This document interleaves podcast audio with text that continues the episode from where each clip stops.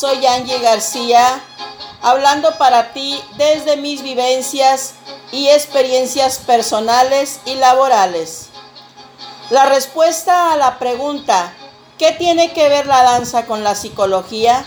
Llegaría después de muchos años, estudios, vivencias y experiencias. Como les dije en el episodio anterior, transformada y transformando mi vida, culminando así dos etapas más en mi preparación profesional. Mi carrera de psicología por cinco años estuvo cobijada por congresos, talleres, simposios, conferencias, todo con referencia a las diferentes teorías y disciplinas psicológicas.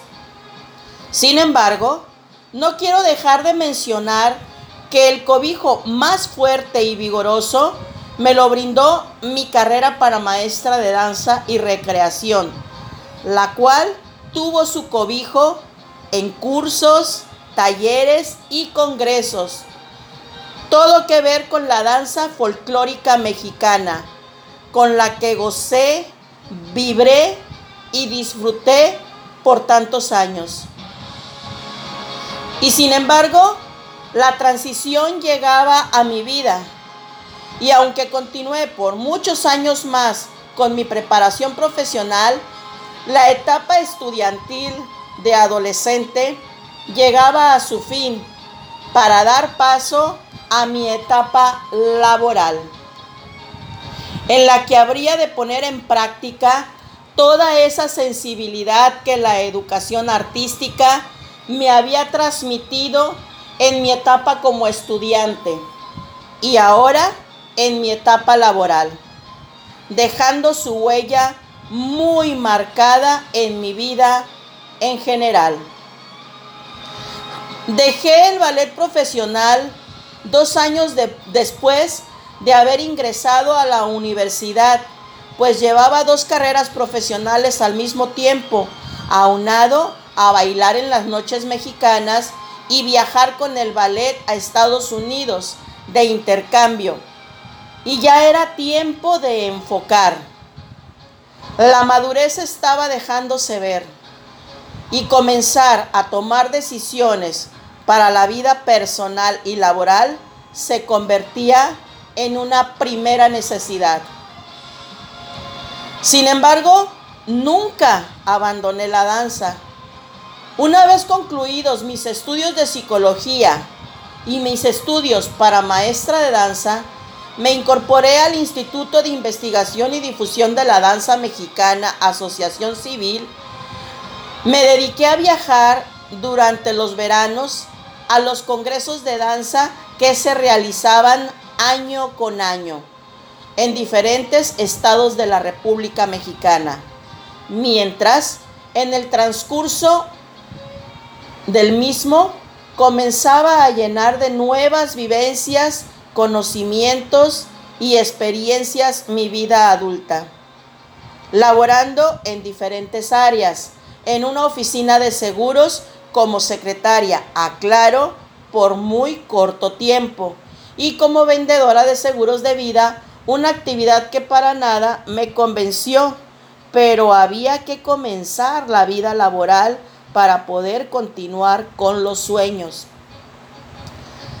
Tremendamente convencida de que mi vida estaba ligada a la danza y que por ahí estaba mi misión de vida, complementaba esas dos actividades no muy gratas para mí con el trabajo en colegios particulares como maestra de danza y creatividad. Es aquí donde recobro lucidez, despejando todo lo que me evitara moverme en tiempo y espacio. Por un momento llegué a creer que mis estudios eran el final para conseguir incorporando experiencias, conocimientos y saberes no contaba con todo lo que me esperaba. Si bien se cerró una ventana hacia una audición muy anhelada para el ballet en la Ciudad de México, se abría una enorme puerta mi despertar, mis esperanzas, mis oportunidades para abrir nuevos ciclos. Y en la gran búsqueda, otro reto.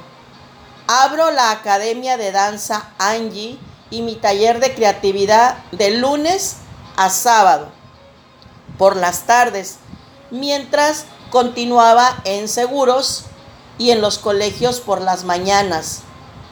Confirmado, mi vida totalmente ligada a la danza. Y después de varios años consigo por fin mi entrada al magisterio, cometiendo un gran error, cerrar mi academia de danza con la que tuve presentaciones en la hora municipal en la explanada de la Plazuela República aquí en Mazatlán, Sinaloa, México, y presentaciones en escuelas secundarias.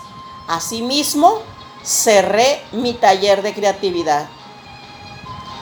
Todo para darme cuenta que no me llegaba la base ni el número de horas considerable satisfactorio, por lo que continué trabajando en los colegios particulares con un, y con un interinato de nueve horas que se me había ofertado por las tardes como profesora de educación artística en mi muy amada escuela primaria Antonio Rosales, turno vespertino.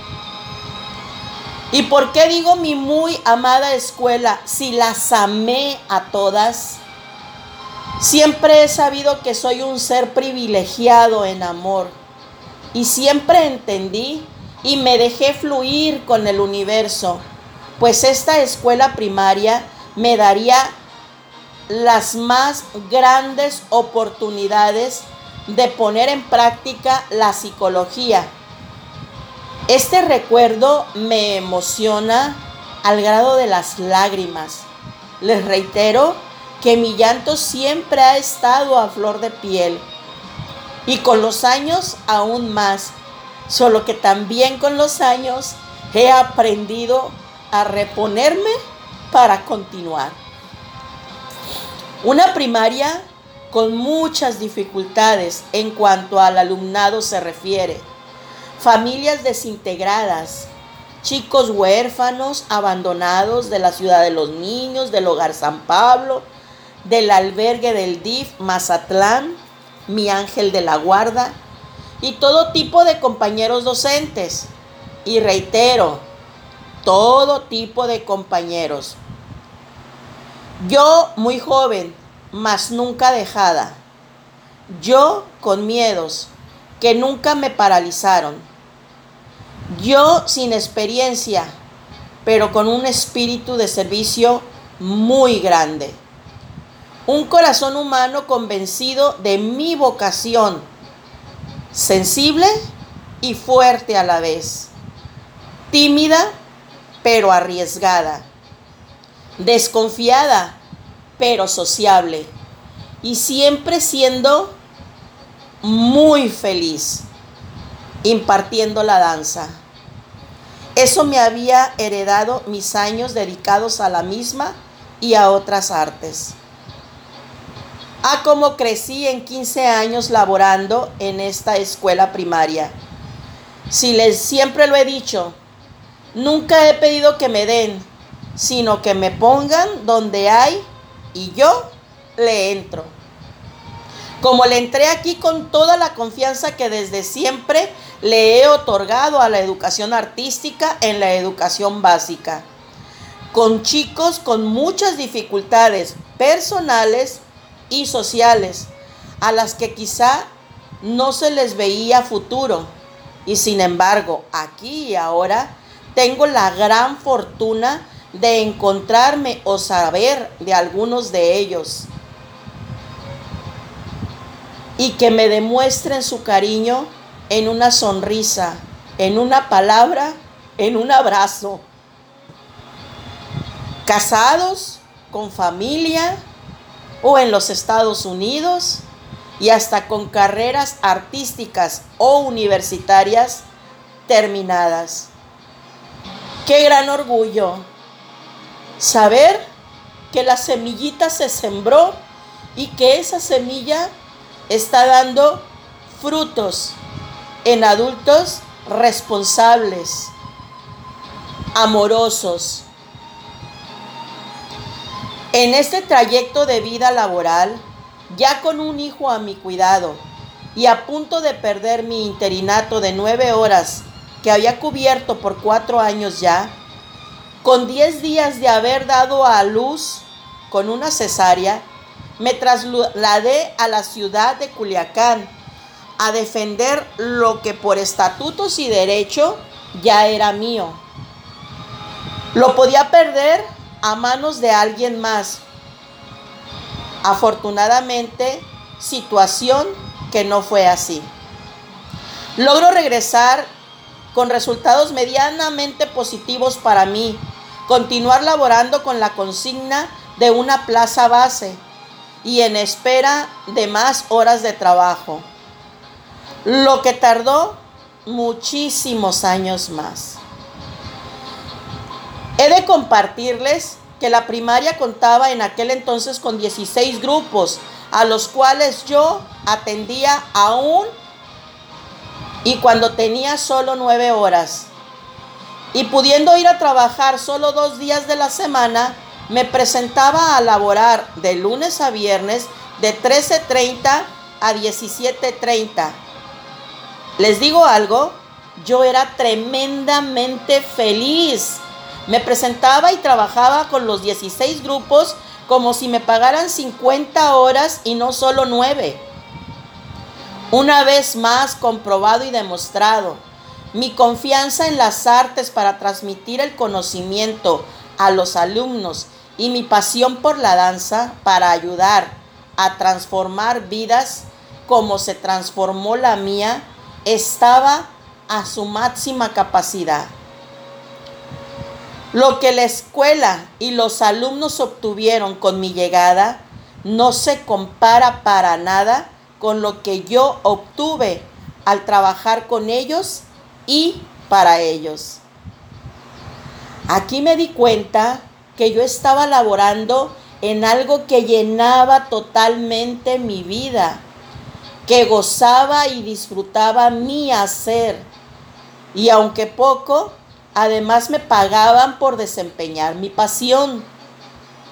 Y cuando digo que me pagaban poco, es refiriéndome a que yo ya tenía un hijo a mi cuidado, económico, emocional y espiritualmente.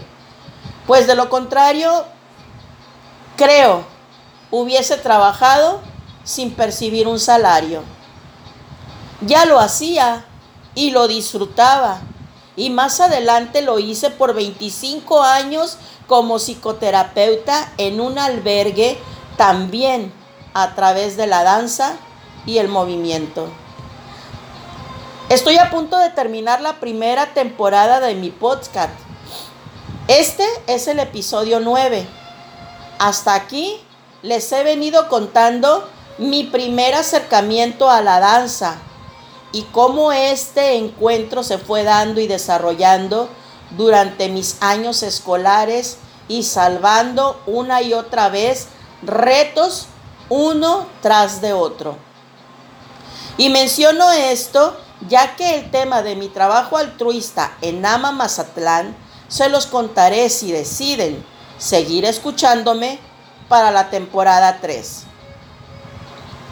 Después de este paréntesis, continúo hablándote de mi llegada a otra carrera profesional, la licenciatura en educación artística, dado que en mi época no existía esa licenciatura en Mazatlán. Si escuchaste el episodio pasado, darás cuenta de cómo y por qué estudié danza. No existen las casualidades y por mi cabeza nunca pasó ser docente. Sin embargo, los estudios me guiaron a tan loable profesión. Y hoy por hoy quiero compartirles que descubrí y encontré en ello mi vocación. Ingresé de nuevo como estudiante para complementar y brindar eficiencia a mi labor como docente, dado los cambios que se dan en los programas educativos en determinados números de años y las necesidades que presenta el sistema educativo. Una vez más, les recuerdo que ya les hablé de la fortuna de contar con el docente de educación artística especializado en el estado de Sinaloa, que otros estados no tienen y que sería bueno que lo tuvieran. Pues la carga académica y administrativa de los docentes de grupo es muy fuerte, aunque ya cuentan con un libro de educación artística como guía para poder impartir la materia en todo el país. Sin embargo, nada como un docente con la especialidad en la materia. Con esta etapa de cinco años más habría de actualizar, mejorar, recordar, reordenar y expandir de forma extraordinaria mis sentidos, mis pensamientos, mis emociones, para continuar con diferentes misiones de vida.